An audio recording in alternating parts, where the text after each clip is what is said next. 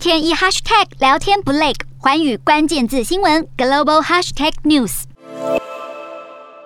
随着市场投资人从假期回归，美股三十一号盘中拉锯后，尾盘走低，结束动荡的一个月。主要受到美国联准会成员发表鹰派谈话、美国公债殖利率攀高、五月份消费者信心下滑以及投资人关切通货膨胀等因素影响。美股四大指数全数收黑，道琼指数下跌两百二十二点八四点，收在三万两千九百九十点一二点；标普五百下跌二十六点零九点。收在四千一百三十二点一五点，纳斯达克下跌四十九点七四点，收在一万两千零八十一点三九点，费半指数下跌十六点六七点，收在三千零九十八点六九点。欧洲股市方面，由于乌克兰战争推高能源和食品价格，欧元区五月通膨率再创历史新高，市场担心恐怕会造成经济疲软。欧洲三大股市多半收跌，英国股市小涨七点六零点，收在七千六百零七点六六点；德国股市重挫一百八十七点六三点，收在一万四千三百八十八点三五点；法国股市大跌九十三点五九点，